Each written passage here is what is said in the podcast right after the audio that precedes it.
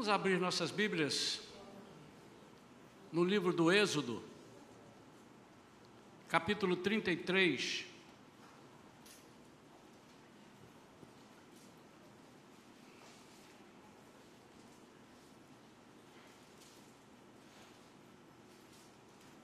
Êxodo capítulo 33. Vamos ler versículos 12 a 15.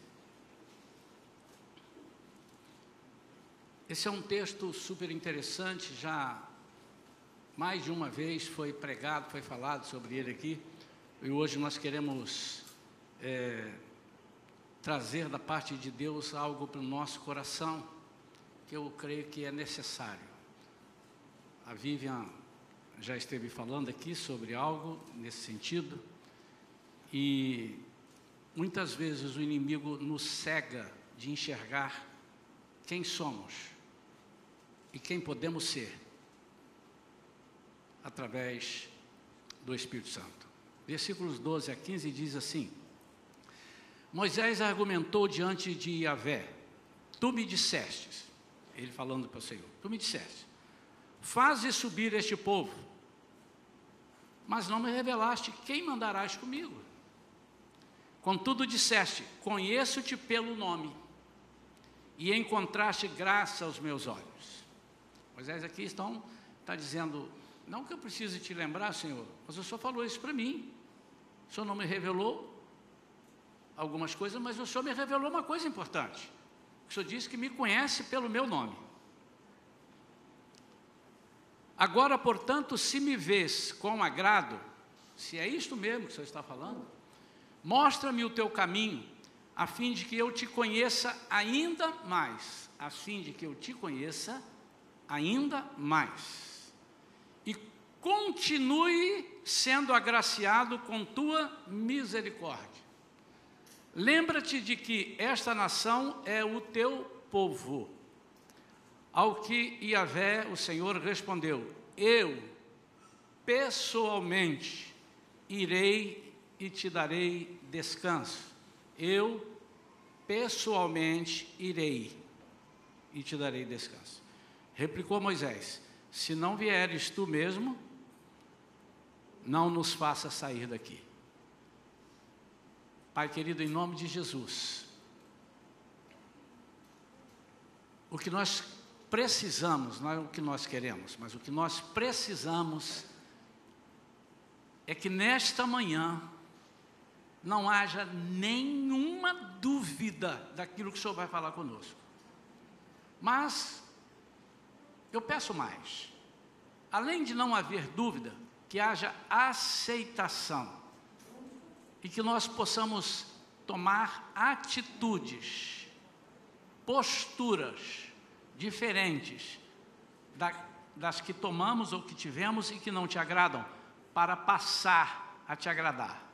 E sabemos, Senhor, que essas atitudes reverterão em benefícios para as nossas vidas e glorificação do teu nome. Nós oramos em nome de Jesus. Amém. Essa passagem já está quase chegando na terra prometida. O povo é, reclamava muito, né? Ora, ele alegrava, uhul, chegou a comida, yeah! Outra hora ele, puxa vida, olha aí, olha o inimigo. Eram, você imagina, 40 anos no ouvido de Deus. Povo murmurão. E o Senhor já estava esgotado com aquilo. Não que o Senhor se esgota, diz que ele não se esgota. É uma forma de dizer. Ele estava chateado já. Você fica, eu não vou ficar. Eu fico e ele não vai ficar. Então como ele viu que o povo estava apressando, cuidado com a, com a pressa para sairmos fora do, do, tempo de Deus, do horário de Deus, do agir de Deus. E, apressando e apressando, o Senhor disse: Eu já sei que esse povo quer ir muito. Então eu vou mandar um anjo, isso nos, nos trechos anteriores. Eu vou mandar um anjo Vou mandar um anjo para ir com você. Pode ficar tranquilo que eu vou mandar um anjo bom, corajoso, especial. Ele vai com vocês. O Senhor disse: Não, Moisés disse: Eu não quero anjo. Isso lá atrás. Agora ele repete aqui: Eu não quero. Se o Senhor não for conosco, então não, não nos faça sair daqui. E o Senhor, quando ele diz: Eu vou estar com vocês pessoalmente, ele fala da presença dele. Eu quero nessa manhã falar sobre o poder e a presença. São duas coisas importantes que o homem busca: o poder e a presença. O povo de Israel estava buscando muito mais o poder, poder para vencer os inimigos, poder para atravessar o Mar Vermelho, poder para é, é, ser curado, serem curados é, das picadas da serpente, poder para é, virem descer do céu o maná, poder para a água amarga se transformar na água doce, poder para ver a pedra soltar a água, poder. Moisés e uns pouquinhos ali que eram mais chegados a ele, ele estava mais preocupado em presença, porque a presença redunda em poder. E o poder não necessariamente redunda em presença. Moisés sabia a diferença. Moisés sabia a diferença de ter Deus com ele e de ter o poder de Deus apenas. E eu quero falar nesta manhã, rapidamente, irmãos, porque nós estamos vivendo momentos de busca de poder, porque o poder se manifesta e é uma fachada, fachada que eu digo não é que é mentira, é uma fachada, é, uma, é, um, é um letreiro, é algo é, que chama muita atenção, mas é necessário na vida do crente? Claro que é, mas o perigo é que nós estamos querendo por uma via inversa. Em vez de buscarmos a presença para termos o poder, nós buscamos o poder e às vezes nem temos a presença. Pastor, mas é possível alguém ter o poder de Deus e não ter a presença de Deus? Sim, senhor. Porque o poder de Deus não emana de você, emana de Deus e te usa como instrumento. Então é algo, vamos dizer assim, vamos chamar assim, é algo exterior. É algo que você clama e vem o poder para agir em alguma situação, sua ou de alguém, ou de uma circunstância. Então é comum nós vemos pessoas que às vezes nem estão muito bem nos caminhos do Senhor, não estão muito bem alinhados com o Senhor, e serem usados por Deus e, e acontecerem milagres na ministração dele. Não, isso aí foi o diabo que fez. Pode ser o diabo também. Mas ele pode estar fazendo por quê? Por quê? Primeira coisa que eu quero que você saiba é que se Deus tem algo sobre a sua vida, um, um, projeto sobre a sua vida, tem promessa sobre a sua vida, se Deus quiser te curar, se Deus quiser te libertar, se Deus quiser te salvar, não importa quem seja o instrumento que vai fazer isso, ele vai te salvar, ele vai te curar. Ele não vai te punir, e não, é fulano que está pedindo, esse camarada aí é um vida torta. Você vai deixar de receber essa cura, você vai morrer, porque quem está pedindo, você pediu a pessoa errada. Exatamente por isso, porque nós não pedimos a pessoa, nós pedimos a Deus. A pessoa que está sendo o instrumento, às vezes, não é o correto, viu irmãos? Não é o correto. E a pessoa que faz isso, não tem uma vida muito certa com Deus e chama e clama para alguém ser curado, alguém ser liberto, ele está fazendo algo errado. O mais prejudicado será ele, e nós vamos ver no decorrer. Então, primeira coisa, vamos falar sobre o poder de Deus. É algo que pertence a Deus. O poder de Deus não te pertence. O poder de Deus não é meu. Ele delega a você. Eu te dou o poder. Se você for, eu estarei contigo e grandes coisas acontecerão. Todo poder me foi dado, ele diz isso, nos céus e na terra. Mateus 28, 18. Todo poder me foi dado. O homem não pode receber coisa alguma se não lhe for dada do céu. Está em João 3, 27. Então, tudo que nós é, vemos acontecer quando oramos, quando clamamos e tudo, não é por mérito nosso, mas é o poder de Deus se manifestando pela sua graça, pela sua misericórdia. Olha o que, que Moisés diz aqui é, o Senhor disse: Conheço-te pelo nome e encontraste graça aos meus olhos. Então não adianta você falar assim, não, mas eu vou receber, ó, eu vou receber porque eu não falto nenhum culto, eu vou receber porque eu não falo palavrão, eu vou, não vou receber porque eu dou uma oferta boa, eu sou dizimista, eu não vou receber porque todos os eu vou receber porque todos os dias eu, falto, eu faço o meu culto doméstico. Isso é uma obrigação de todo crente. E todo aquele que é cristão, que diz eu sou filho de Deus, isso é uma obrigação dele. Como é que ele vai ser adepto de Jesus e fazer coisas que são próprias do diabo? São próprias daquele que não tem Jesus, que não tem Deus. Então é pela graça. Apesar de você ter tudo isso, você não conquistou isso. Entendem isso, irmãos? Quem conquistou foi Jesus. Então não é mérito nosso, é dele. Isso não vem de nós, vem de Deus. Segunda coisa interessante que eu queria que você prestasse atenção: o poder de Deus tem objetivos definidos. Ele sempre tem um propósito: curar, libertar, fazer milagres, operar maravilhas. Mas tudo pelo nome de Jesus. Agora tenham cuidado, isso pode nos fascinar. Isso pode nos fascinar. Haviam uns judeus, filhos de Seva, um sacerdote, e eles viram Paulo fazendo milagres e aquilo fascinou a eles. Mas Paulo não fez com essa intenção.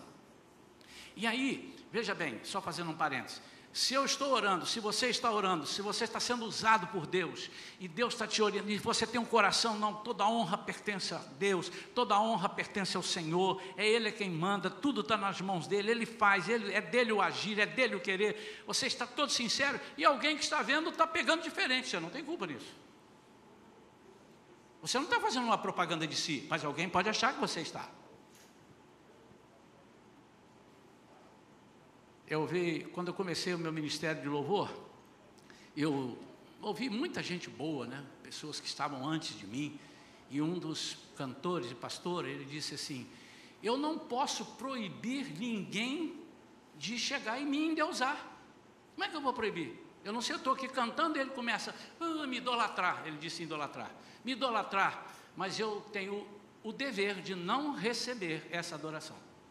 Isso é comigo. As pessoas podem chegar para mim, me idolatrar e dizer: Olha, você, puxa vida, onde você vai, eu vou. Eu disse, só um minutinho. Toda honra pertence ao Senhor. Os anjos são orientados a isso. Anjo não pode receber adoração. E a Bíblia mostra que quando ele foi, alguém ajoelhou para adorar, oh, oh, eu sou, eu sou uma pessoa que não posso ser adorada. Adoração é só a Deus. Eu sou uma pessoa normal nesse sentido. Mas isso pode fascinar fascinar a quem faz, embora você não seja, mas há pessoas que são. Fascinar porque o poder fascina. Eu não sei o que, que fascina mais, se é o dinheiro ou se é o poder. Muitas pessoas pagam o triplo do que ele vai receber num cargo político só para ter o poder. Para ele ser aclamado.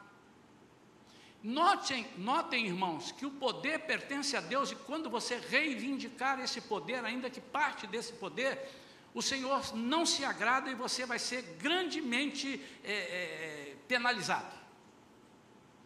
Você não precisa ter, querer ter mais poder do que Deus, basta você querer ser igual a Ele. Você não pode reivindicar para si esse poder, não te pertence. Por isso ele diz: todo o poder me foi dado. Se todo foi dado para ele, está lá em Mateus 28 e 18, não sobrou nenhum para você nem para mim. Pastor, então como é? Eu já acabei de dizer. Quando eu oro, Senhor, cura essa enfermidade. Senhor, eu estou intercedendo. E o poder dele vai fazer isso. Mas ele pode fascinar também, não só porque eu faço, acontece, as pessoas me aplaudem, mas porque é, eu encontro mais reciprocidade visível. Tudo que eu faço para Deus, eu tenho recompensa, mas eu só vou ver essa recompensa, quer dizer, aqui eu, eu sou agraciado, Deus cuida de mim e tudo mais, a recompensa, os galardões, só lá no céu. Nós não vamos receber galardões aqui. Quantos sabem disso? Amém? Embora, vou repetir, aquele que anda, que faz, mas não faça para isso você vai ter benefícios, você vai ter é, amparo, você vai ter é, coisas que você não esperava e Deus vai honrar você, mas não porque você está fazendo, é pela graça, Nós não podemos deixar isso aí misturar, irmãos. Então, quando o poder me fascina, porque eu posso usar esse poder que é de Deus para curar algumas pessoas, para que as pessoas também se, se sintam bem e para que eu me agrade. Puxa vida, eu fiz oração para o meu irmão, eu fiz oração para minha irmã ali, para o meu amigo, eu orei, aquele estava com um problema assim, assim, assim, eu ministrei. Puxa vida, eu salvei aquela vida, eu, eu fiz porque aquela pessoa era minha amiga, mas eu não faço porque aquele lá é meu inimigo. Então, quando você usa o poder dessa forma, você vai beneficiar aqueles que você gosta e não vai beneficiar aqueles que você não gosta. E isso é um problema muito sério. Terceira coisa, não necessariamente o poder de Deus, né, sobre o poder de Deus ainda, não necessariamente torna santificado ou salva o que exerce esse poder. Não necessariamente. Eu já expliquei aqui no início. Não quer dizer que você está orando e Deus está curando e você é uma pessoa santificada e você vai ser. Mas é um bom caminho. Porque se você souber usar isso, você vai usar a sua presença, você vai usar também a, a, a, proximidade com Deus e a intimidade com Deus para pedir, e você vai começar a deixar coisas que desagradam a Deus. Mas isso é você quem vai decidir. Não é Deus que vai te tomar. Ó, você está fazendo para mim, deixa eu tomar o seu cigarro, deixa eu tomar a sua bebida, deixa eu tomar o seu adultério. Deus nunca vai fazer isso. É você que tem que decidir. Não, eu estou tão próprio que eu estou envergonhado. A Bíblia diz que o amor de Jesus, o amor de Deus, nos constrange. Eu fico constrangido Imaginou quando você vai dar um fora numa pessoa, que ah, você me perdoa, você está certo, eu, eu, posso fazer alguma coisa, aí você fica constrangido, puxa, eu esperava que ele fosse me dar um, um contravapor, um tapa, um soco, ou falar uma coisa para mim, o cara veio, me abraçou e me deu um beijo. Você fica amuado para o resto do dia, quando você desagrada uma pessoa que não recebeu aquilo da forma que você imaginava, mas recebeu com amor e te deu o amor diferente daquilo que você fez. Então, não necessariamente torna santificado ou salva ao que exerce esse poder. São manifestações vindas de Deus. São manifestações, não necessariamente fruto da vida de quem ministra. Nós temos exemplos bíblicos, por exemplo, quem foi Judas Iscariotes? Você vai lembrar de Judas, o traidor que morreu, mas ele estava junto com os doze discípulos. E quando Jesus lá em Lucas capítulo 9, enviou 12, 2 a 2 em dupla. Ele era uma das duplas, foi com alguém lá. E o que é que essa dupla recebeu? Poder e autoridade.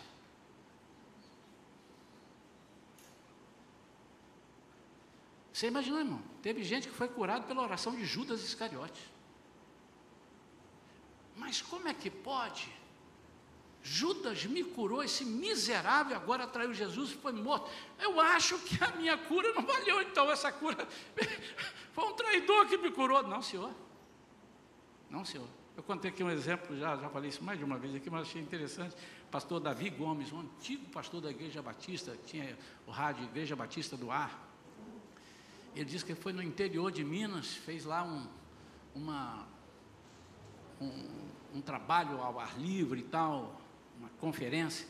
Aí quando ele fez um apelo, vieram as pessoas, aí veio um bêbado à frente e disse para ele, né, que, e falando, todo bêbado, falando, eu não vou imitar aqui, e ele disse que ele tinha sido salvo por ele.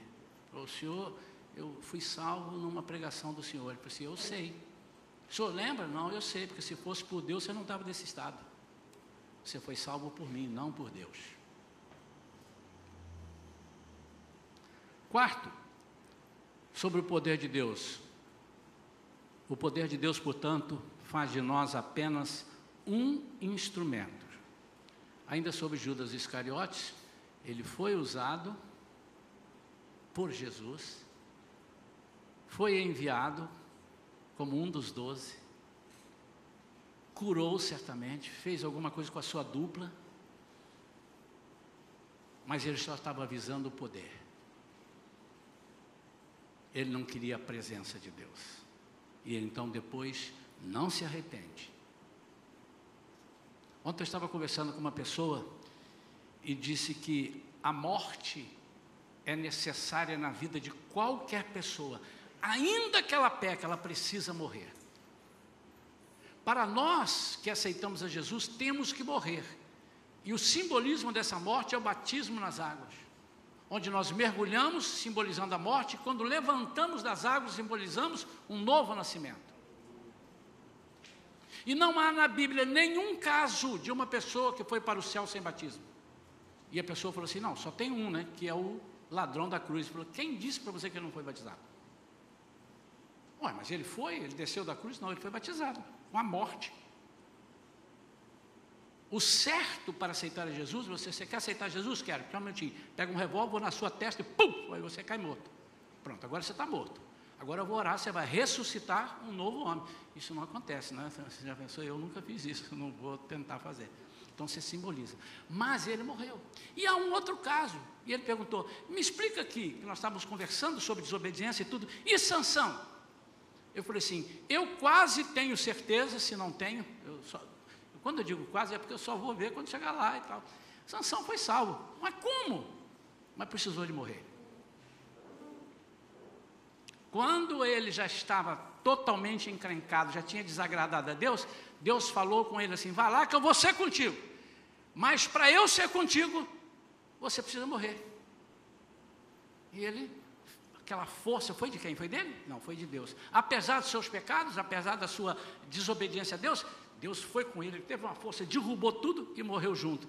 Quando ele ressuscitar, ele ressuscitará com Deus, com Jesus. Quantos creem nisso? Então, é possível uma pessoa que não tem uma vida 100% com Deus estar orando por você e você está com fé e não sabe nada daquela. Obviamente, irmão, se eu sei que tem uma pessoa com a vida totalmente desarrumada, eu não vou querer que ele ore por mim. Isso é um direito que eu tenho. Não, não, peraí, irmão, vou... Você pode até me levar para lá. Há tempo eu lembrei disso. Mas eu não sei. Eu não sei. E eu estou aqui na frente, e alguém está orando, por exemplo, eu, se eu tiver com a vida toda desarrumada, eu estiver orando aqui você, você saiu daí veio para aqui, não estou não, tá irmãos? Mas você saiu e veio aqui com fé. E você falou, eu estou com fé no Isaías, eu estou com... Foi isso? Não. Eu estou com fé, Jesus vai falar, Jesus, Deus vai me curar. Põe a mão no teu coração, Deus vai te visitar agora. Eu ponho, Deus vai me visitar. Não importa, não importa quem esteja ministrando, se você não conhece e mesmo que você conheça, se você não tributar a Ele a honra e ao Senhor, é o Senhor que faz. Então, o Senhor não vai te punir, porque a pessoa que está ministrando por você não está habilitada. Agora eu quero, a segunda parte, falar sobre a presença de Deus. A presença de Deus é feita ou foi feita para estar entre nós.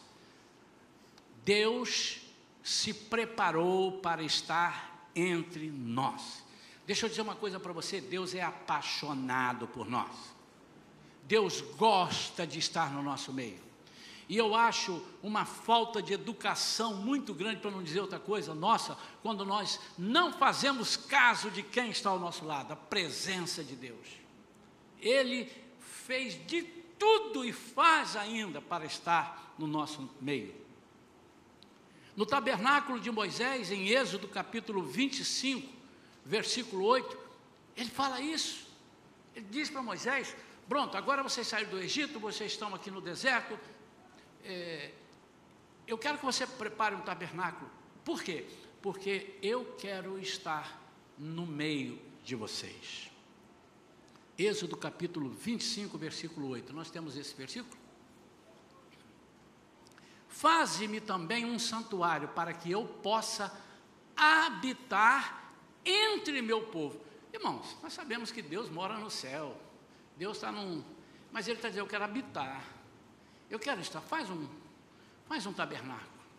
Isso tudo, já pregamos aqui e explicamos sobre isso. Ele estava preparando para o que é hoje. Hoje ele habita neste tabernáculo, neste tabernáculo, neste tabernáculo, em cada um de vocês, porque nós somos templo. Nós não somos templos. Porque se formos templos, cada um é um templo. Todos formamos um templo do Espírito Santo. Então, a presença de Deus foi feita para estar conosco. Ele se preparou para estar conosco. Então, se a presença de Deus não está na sua vida, tem algo errado, não com ele, mas com você. Talvez você não tenha feito o tabernáculo, talvez você não tenha se preparado, talvez você não tenha é, adornado a casa da forma que ele precisa para recebê-lo. Deus não precisava e nem precisa estar entre nós. Ele não precisa, ele quer, mas ele não precisa. Será que Deus vai deixar de ser Deus se ele não estiver aqui hoje no culto? Hoje ninguém sentiu a presença. E aí um anjo falou assim: oh, vim só dizer para vocês que vocês não estão errados, não. Deus não estava aqui mesmo hoje. E então, olha só, eu tenho que falar que no dia 24 de outubro de manhã, Deus não foi Deus. Não, Ele não precisa. Nós é que precisamos da Sua presença. Terceira coisa, Ele sabe que sem Ele nós somos fracos. Ele sabe que sem Ele não somos respeitados pelo inimigo. Ele sabe que sem Ele há falta de quebrantamento, nós nos tornamos orgulhosos. Nós não podemos ser santificados sem a presença diária de Deus que nos torna santos. Então, você pode fazer o que você quiser, você pode ajoelhar em cima de dois caroços de milho, um ano inteiro sem sair dali buscando a presença de Deus. Se você está fazendo isso por seu sacrifício próprio, não vai adiantar. Para ser santificado, a presença de Deus é que santifica. Perdão. Você pode ajoelhar em cima dos caroços de milho, não para buscar a presença de Deus, para buscar a santidade. Isso é um sacrifício seu. A presença de Deus é que te torna santo, é que te torna santificado. Viver em santidade é viver com a presença de Deus. A presença dele nos concede poder, mas como eu disse, mas o poder nem sempre é sinal de presença. Em 1 Samuel 16, versículo 1, olha o que, que Deus fala acerca de Saul. 1 Samuel, capítulo 16, versículo 1. Ele já era rei. Ele tinha cetro de rei. Ele tinha trono de rei. Ele tinha um palácio. Ele tinha um povo. Então o Senhor Deus ordenou a Samuel: Até quando continuarás pranteando Saul? Quando eu próprio o rejeitei para que ele não reine mais sobre Israel. Pausa aí. Deus estava vindo falando com Samuel, dizendo assim: Olha, eu já preparei o teu rei.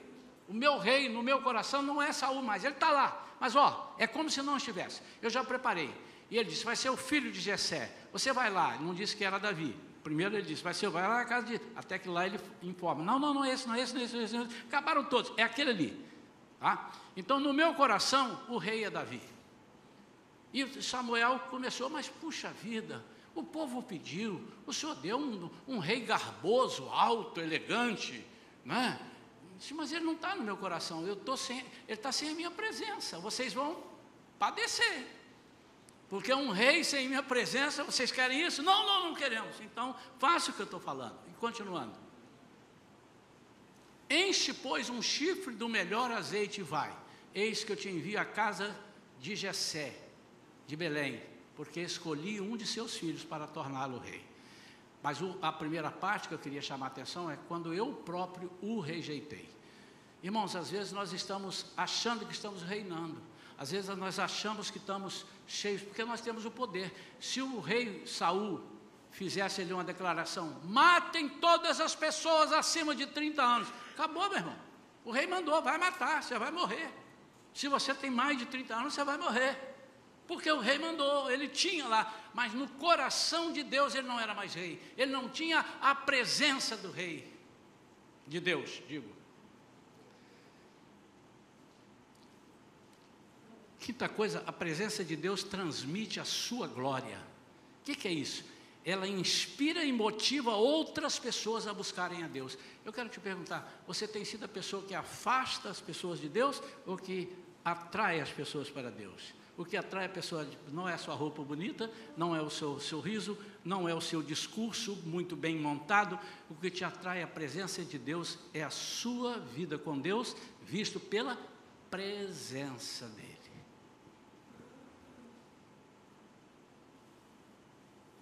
Quando às vezes as pessoas falam assim, o importante é o testemunho, eu não preciso nem pregar o evangelho. Não, precisa pregar, senão ele fala assim, sair e não falar em nada, só dar testemunho. E de pregar o evangelho. Tá? Mas pregar o evangelho sem testemunho, não pode. As pessoas vão ver que você não tem a presença de Deus. A presença de Deus é vista, então, não pelo poder, embora ela traga poder. A presença de Deus é vista quando Deus é visto em você. A presença de Deus traz mudança de vida, poder não traz mudança de vida necessariamente. Conheço muitas pessoas, e você também deve conhecer, que foram grandemente usados por Deus para ministrar cura, libertação e tudo, e hoje estão aí na sarjeta, hoje estão aí completamente afastados. Usaram o nome de Deus, foram verdadeiramente usados por Deus como instrumentos. Mas a presença de Deus, por alguma razão, foi embora. Ou nunca esteve. E essas pessoas o que fazem? Elas voltam a sua vida antes da presença de Deus. A presença de Deus honra a nossa palavra quando estamos alinhados com Ele. Então a presença de Deus é como se Deus estivesse falando.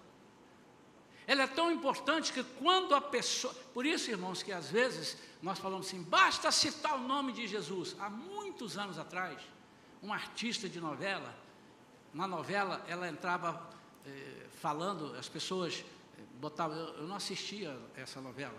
Ai, irmãos, mas se eu assistisse, isso era no passado, hoje eu não assisto. Mas só para dizer porque isso era muito comentado. E ela falou: o sangue de Jesus tem poder, e rodava e tal. Mas ela misturava aquilo com outras coisas. O sangue de Jesus tem poder. O sangue de Jesus tem poder. Mas cuidado com a boca que diz: o sangue de Jesus tem poder, porque o diabo sabe quem está falando isso. O problema é que, às vezes, a gente esquece que nós vamos falar para uma pessoa, em nome de Jesus sai.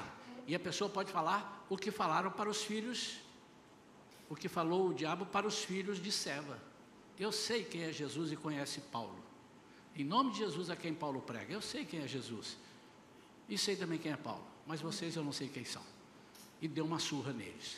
A falta de presença de Deus faz você ser envergonhado.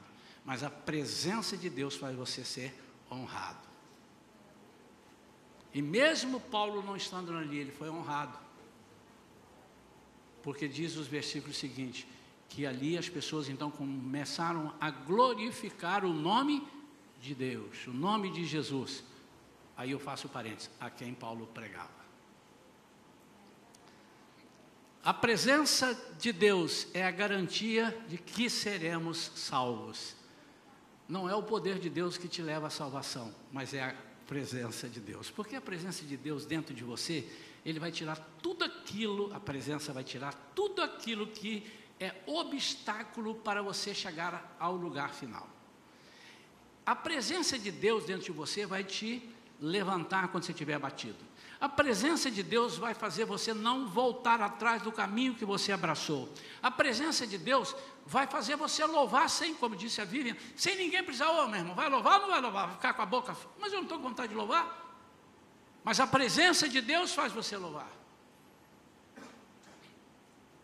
E eu ainda sobre essa, essa palavra que ela deu da, da Laura, né? É, você vê que uns dias atrás eu vi um outro pastor falando exatamente, eu falei isso aqui para a igreja. Irmãos, será que nós devemos ficar, irmãos? Tem aqui uma caixa de chocolate para quem vier à igreja domingo.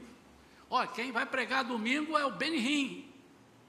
Irmãos, quantos vierem domingo, nós vamos ter logo no intervalo uma pizza gostosa. Irmãos, nós vamos ter um brinde que custou não sei quantos reais para todos aqueles que vierem. Será que nós devemos ser assim, irmãos? Será que nós precisamos disso? Imagine, enquanto ela estava falando ali, me veio um exemplo. Um jovem, tem os jovens aqui, já decidiram o que vocês vão estudar. Então, engenharia, é isso? Faz assim com a mão. Engenharia.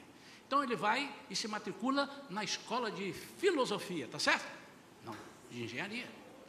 E ele diz: Por que, que eu vou me matricular na escola de engenharia? Porque eu quero ser um, vamos ver se vocês acertam, um, dois e já?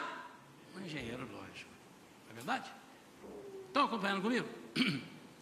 E ele agora diz assim: agora eu preciso de motivação, porque eu quero ser engenheiro. Mas alguém precisa me motivar, comprar caderno, me motivar para ir à aula. Aí o professor fala assim: ó, quem vier à aula de engenharia, eu vou dar uma caixa de bombom. Aí ele diz: ah, então eu vou. Peraí, ele está indo por causa da caixa de bombom ou porque ele quer ser engenheiro? Os irmãos entenderam isso, irmãos? Você está vindo à igreja pela presença de Deus que é entre você ou porque você está em busca de alguma coisa que satisfaz a você? Você precisa da cenourinha lá do coelho? Você precisa de alguma coisa que te motive? Irmãos, precisamos, se estamos nesse estágio, e eu não quero avaliar a sua vida, mas se nós estamos nesse estágio, tem alguma coisa errada. Se eu preciso de algo mais para estar adorando, se eu preciso de algo mais para eu ler a Bíblia, tem alguma coisa errada. Pastor, mas o senhor está acusando? Eu não estou acusando, eu tenho certeza. Existe alguém aqui que tem uma amiga ou um amigo que vocês falam praticamente diariamente no WhatsApp? Isso não é pecado não, tá irmãos? Então alguém pode falar, não, eu não falo não, pastor. Não, que eu queria dar um prêmio. Não, esqueci, eu falo sim. Tem alguém que fala? Você faz isso certamente porque você não gosta, não tem prazer. Você faz porque é moda fazer, tá certo? Não. Vocês que falam com essa amiga, vocês falam comigo diariamente? Porque você não tem vontade de falar comigo diariamente, tem vontade de falar com ela. Irmãos, exatamente a mesma coisa. É inadmissível você dizer, eu tenho muita vontade de estar na presença do Senhor. Se você não tem vontade de estar na presença do Senhor, então você não vai falar. Aí eu preciso te motivar.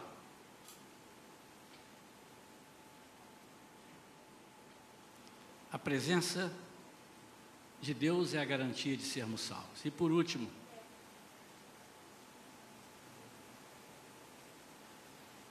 o Espírito Santo falou para a irmã Vivian, e está aqui na minha pauta. A presença de Jesus, a presença de Deus, nos liberta.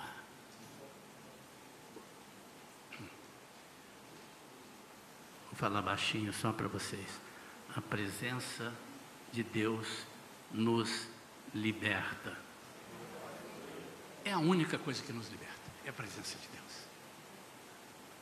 Eu não estou falando de uma libertação, você chegou aqui, mas também, é, mas eu não me refiro somente a essa. Chegou aqui, está tá endemoniado, Senhor, em nome de Jesus, aí o Espírito Santo pum, libertou. Ah, uh, fui liberto.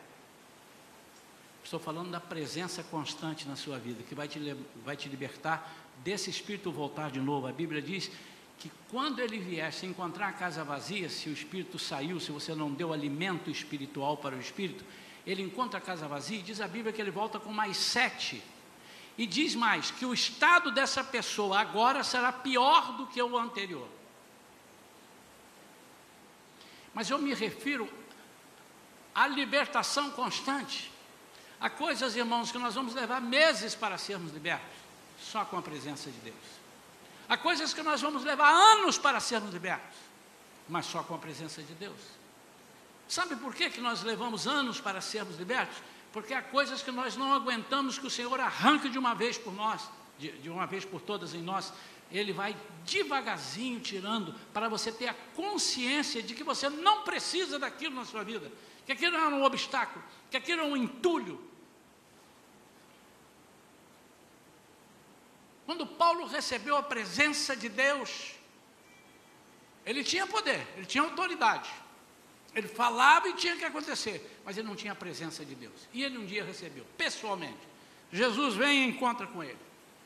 Logo a seguir, não, mas depois de alguns anos de ministério, ele disse: aquilo que eu tinha e que eu achava que era muito bom, aquilo agora para mim é esterco. Aquilo para mim agora é esterco comparado com o que eu tenho agora. O que, é que ele diz que ele tem agora? A presença de Deus. E ele continua, ele diz assim: agora já não sou mais eu quem vive, mas é Cristo quem vive em mim. Se você comparar, se você for ler a história de Paulo, ele não disse isso na primeira semana que ele tinha Jesus. Aliás, quando ele recebe a presença de Jesus e vai para a casa de Ananias, ele, Ananias vai encontra com ele na rua direita, ele fica dois anos se preparando. Ele diz isso lá depois de muitos anos. Porque há coisas na nossa vida que só Deus sabe tirar, mas Ele precisa estar com a Sua presença. Irmãos, a medicina está muito avançada, mas há coisas que ela cura em meia hora. Dor de cabeça, toma uma dipirona, vai embora. Mas há coisas que você precisa ficar internado para ele tirando devagarzinho. Todo dia ela tira um pedaço, todo dia ela tira um pouquinho. Covid é um exemplo. E depois que ela perceber, pronto, agora está completamente debelada, completamente aniquilada. Agora você pode voltar porque você está livre. A presença de Deus na nossa vida é importante para continuar fazendo aquilo que não se pode fazer de um dia para o outro. Quantos entenderam isso? Quero orar pela sua vida.